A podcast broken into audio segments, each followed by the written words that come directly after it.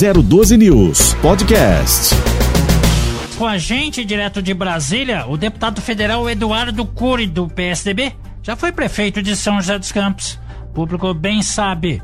Boa tarde, deputado. Obrigado por atender a nossa solicitação. Seja bem-vindo aqui na 012 News, que agora começa a sua terceira semana é, em multiplataforma. Boa tarde. Legal, obrigado, Edlon, obrigado, Edson, obrigado aos amigos da 012 News. Boa sorte aí nessa nova multiplataforma, hein? Eu espero que nossos ouvintes aí sejam os grandes beneficiários. Aí. Parabéns para todos. Tá ok, muito obrigado. É mais aí um meio de comunicação, uma ponte, né? Entre até mesmo o poder público, né? E a população e suas demandas. E eu vou falar de demanda, né? O que mais tem é demanda, deputado, nesse tempo de pandemia, né? Infelizmente. Exato. E com relação à região metropolitana do Vale, né? Do Vale do Paraíba, que o senhor representa, recentemente, por meio de emenda parlamentar, uh, o senhor até encaminhou é, 200 mil reais, se não me falha a memória, justamente para o município de Aparecida, que foi o mais afetado pela pandemia, né? Já que vive é, do movimento religioso, vive o seu comércio, e aí houve toda essa liberação, assim como de outras cidades também, parece que Potim Jambeiro, né? Eu gostaria é, que o senhor respondesse duas perguntas inicialmente, se toda Sim. esta verba liberada foi exclusivamente para a área de saúde e se há previsão de novos repasses ou tentativa de liberação de novos repasses. Olha, na verdade a prioridade é a saúde, são, são recursos para mais, mais variadas, das mais variadas áreas, mas a prioridade, principalmente o ano passado esse ano, tem sido saúde.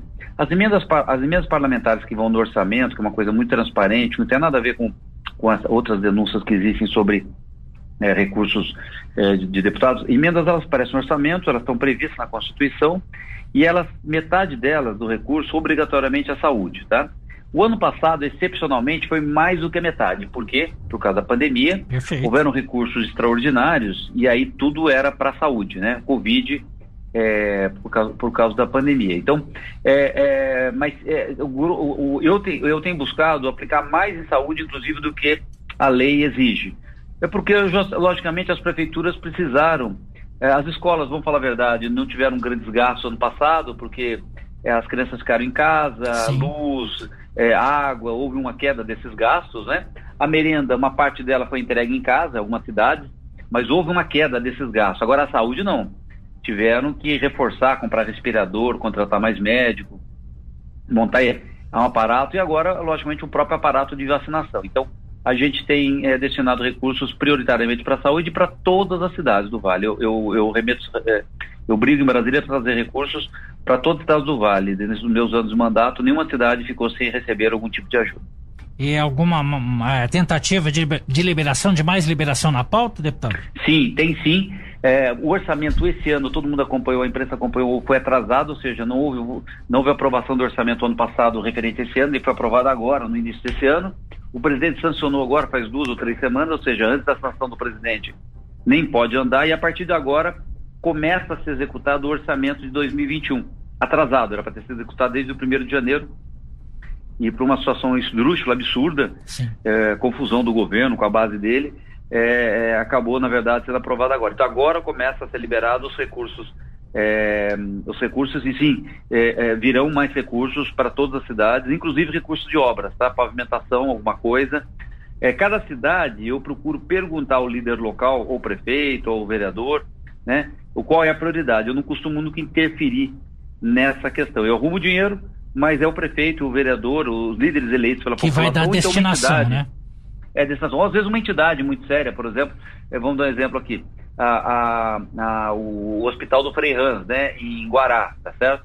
Não, aí uma coisa que eu já faço, procuro fazer, é, fiz o ano passado, fiz esse ano, é uma ajuda para lá, independente da prefeitura em que pese, o prefeito Soliva de Guará é, me pede também, né? Mas a gente sabe que é um hospital que atende gente do Brasil todo. Então, é, algumas entidades elas estão elas são tão importantes que a gente ajuda independente da prefeitura. Ou ajuda a prefeitura, é, às vezes até remeto é, recursos para a saúde da, da, do SUS, né, da prefeitura, mas ajuda a entidade também, uma entidade como, por exemplo, a PAI, Cachoeira Paulista e tal, algumas outras que a gente acaba ajudando, porque são entidades que precisam estão passando por dificuldade ou coisa desse tipo. E, deputado, Eduardo Cury, como parlamentar, como o senhor vê a instalação da CPI da Covid? Eu queria saber do senhor. Como é que o senhor encara o é... desenrolar desses primeiros dias aí? Na sua visão, o Brasil falhou mesmo em conter a pandemia, que deixou até agora cerca de 420 pessoas mortas no país? Olha, eu não. É, eu, eu, essa CPI não é na Câmara dos Deputados, ela é só no Senado. Sim, né? mas como senhor, eu como parlamentar, fã, eu, você, é, eu nunca fui muito fã de CPI, porque é o seguinte: a última CPI que chegou, que, que, que na verdade não acabou em pizza, foi a CPI dos Correios, quando teve aquele caso do, do é, é, o cara do PTB, o deputado do PTB que depois foi preso, ele é, acusou o Zé Dirceu, a viva voz ali na hora e entregou um monte de coisa que ninguém sabia, né? Depois daquela, as CPIs não tiveram muito efeito não, porque o pessoal é, vai muito armado, armado no bom sentido, ele vai lá, não fala nada, entendeu? Então, eu não sou muito fã. Mas, especificamente em relação a dois pontos dessa CPI, um, eu não tenho certeza, essa CPI foi criada basicamente por dois pontos. Primeiro, para apurar as mortes em Manaus, onde supostamente, é, ou melhor, faltou oxigênio, não foi supostamente, faltou oxigênio, uhum. e a acusação de que o governo, de mandar oxigênio, mandou cloroquina. Né? Isso é uma, eu, não sei, eu não sei se é verdade ou não da cloroquina, mas é uma suspeita. Então, a CPI para isso. E o segundo ponto, isso foi verdade, né? isso acho grave, eu acho grave que tenha que ser apurado, não, não necessariamente por uma CPI, talvez, pode ser CPI também, que é a questão por que não compraram as vacinas no, no, no ano passado, né? De forma que em dezembro já pudesse começar a vacinar com a Pfizer, que é a vacina em tese hoje no mundo a melhor que tem, é a vacina mais eficaz, e estava disponível 70 milhões de doses no Brasil desde agosto do ano passado para começar a vacinar em dezembro, e o governo tomou a decisão de não comprar. Isso eu acho grave, isso tem que ser apurado. Né? Perfeitamente. Agora, na última semana, a Câmara dos Deputados aprovou um projeto histórico importante para a democracia a questão da antiga lei é, de segurança nacional. O que mudou com essa aprovação que define os crimes contra o Estado democrático de direito? Explique para a gente, por gentileza. Olha, a lei, a lei ela era muito antiga e estava aí, né? E ela não se aplicava mais. E muita gente estava usando ela. É, falava mal de você e você usava a lei de segurança nacional para um político, por exemplo, né, o governo, né? Usava essa lei. Então todo mundo, todo mundo reclama, mas tinha todo mundo usando. O Supremo usou alguma, algumas vezes, o, o governo usou outras vezes. E ela, na verdade, é uma lei que tinha que ser atualizada, porque ela foi feita num, num momento que a realidade era outra do Brasil. Então, foi atualizada, foi votado um novo projeto. Ele aí não é perfeito, como todo projeto. Você não consegue a perfeição, porque você consensuar ou combinar com. Você tem deputados que pensam diferente, senadores, ou seja, a democracia é assim mesmo. Mas ele agora, ele pega os casos específicos que, na verdade, existem risco para a democracia, tá? Então, falar mal de político não dá mais lei de segurança nacional como a lei antiga dava. Né? É um absurdo você processar alguém por estar tá falando, criticando o político pela lei de segurança nacional. Agora não. Foi separado. Esse tipo de coisa não dá mais. É, vai processar como qualquer cidadão. Falou mal, né? Vai, vai lá processar por, por difamação, esse tipo de coisa. Mas não usando a lei de segurança nacional, que era uma lei muito forte, muito rápida, muito forte, muito poderosa.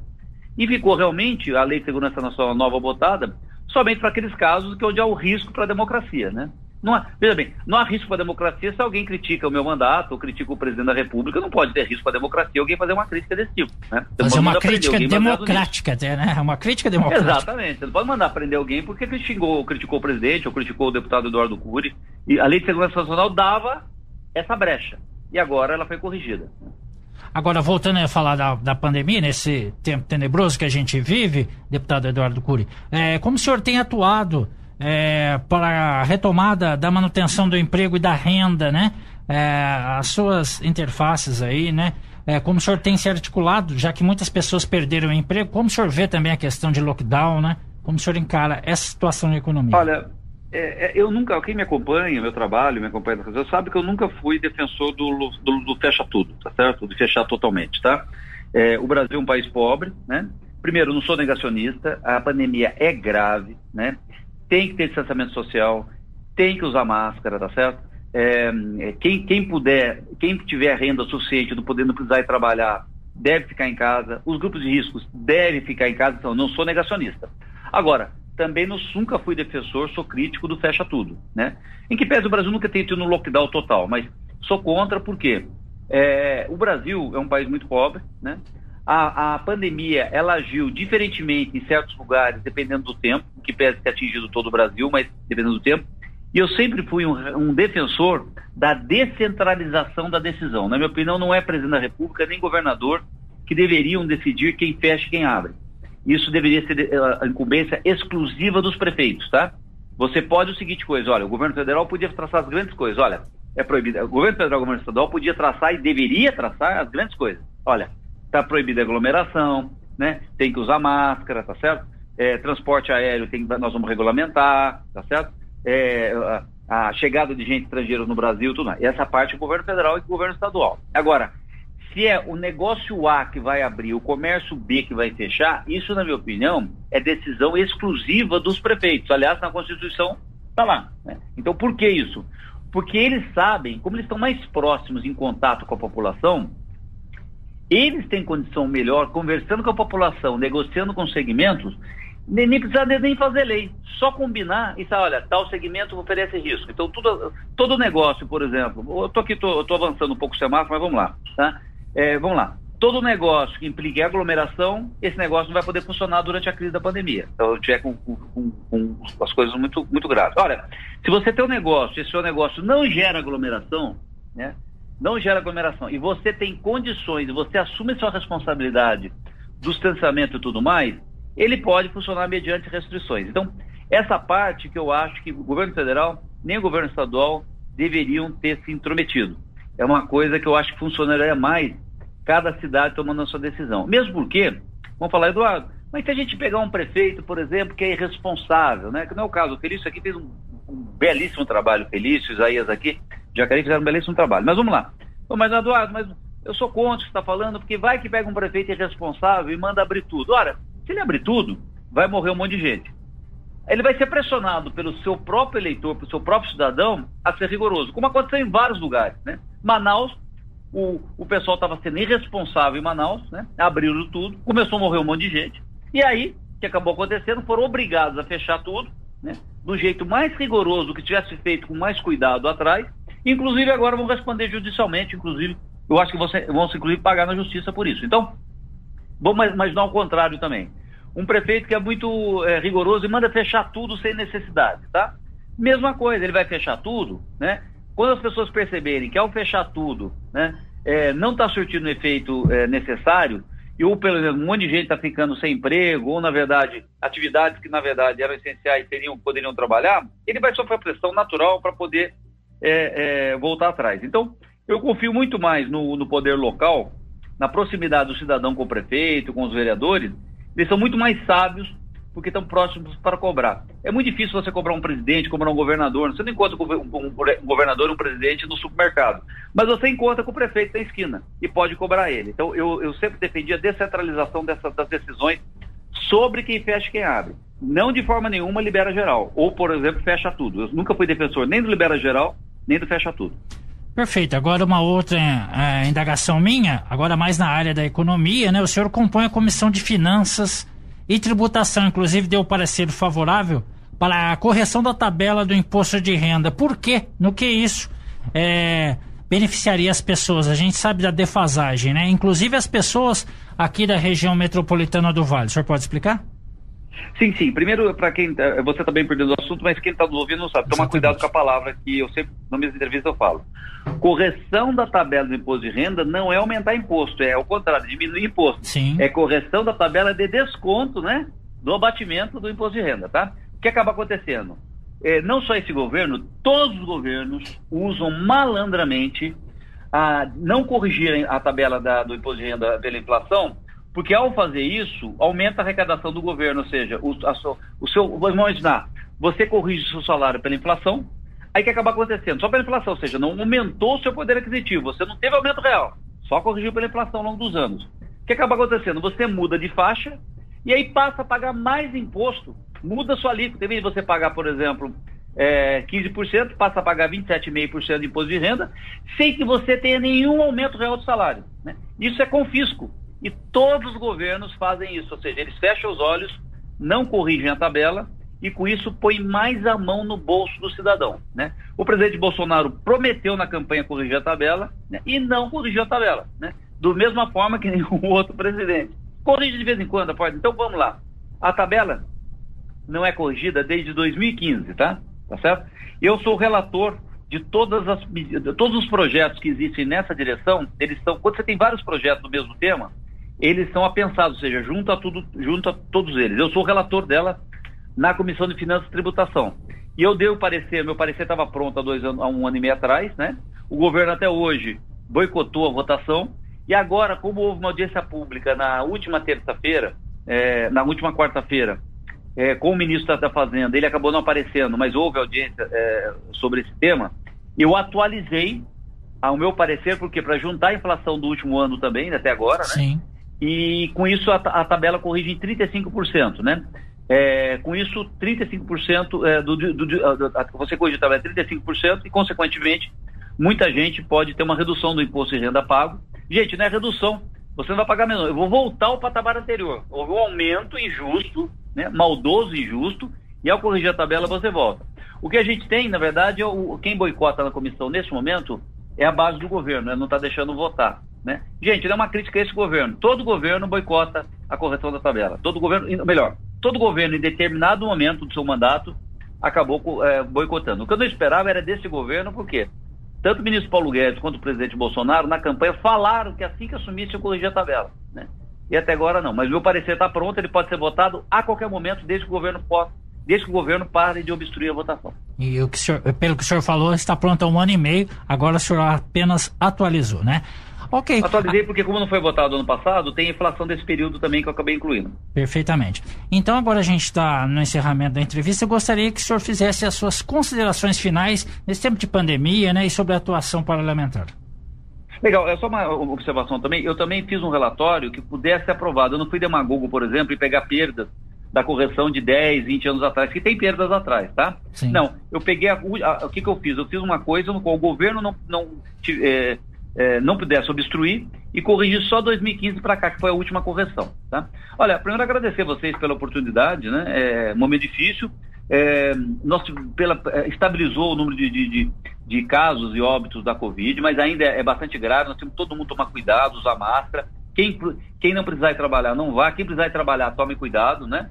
E o meu papel é trazer recursos para cá para ajudar as prefeituras e o cidadão. Espero que a gente saia dessa o mais rápido possível e, na sequência, vamos ter que ajudar tem muita gente desempregada, nós vamos dar criar um benefício, provavelmente vamos ter que estender o auxílio emergencial, né? É, porque a pandemia não vai se acabar no final de junho, julho, quando o auxílio acabar, e a gente tem que apoiar essas pessoas, apoiar a saúde, né? E apoiar também quem está desempregado. Eu acho que toda a prioridade de qualquer governante, ou meu como deputado, nesse momento, é isso. Tá certo. Muito obrigado pela sua participação. Você acabou é, de ouvir o não negacionista, o descentralizador e o defensor, é, exatamente, e o defensor também de mais auxílio emergencial para a população, Eduardo Cury, ex-prefeito de São José, hoje deputado federal e relator, né, da, da questão da tributação sobre a revisão da tabela do imposto de renda. Muito obrigado, então. 012 News Podcast.